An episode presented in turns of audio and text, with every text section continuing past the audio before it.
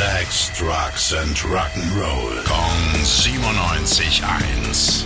Rock News. Fast 20 Jahre hat's gedauert und heute bringt unser Goldkehlchen Bruce Dickinson endlich ein neues Soloalbum raus. Seit seiner Ankündigung gab's ja immer wieder mal ein paar wilde News zu ihm. Also erst wurde eine Echsenart nach ihm benannt, dann erzählt Bruce plötzlich, dass er Inspirationsspaziergänge auf dem Friedhof abhält.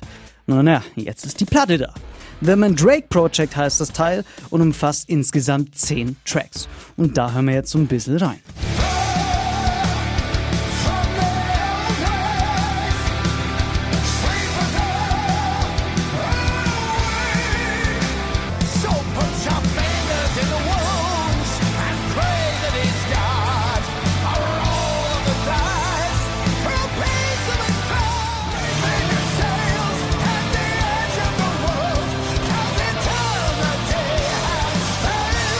Hat auf jeden Fall ordentlich viel Wumms. Das ganze Album gibt's ab heute im Laden und natürlich auf allen Streaming-Plattformen.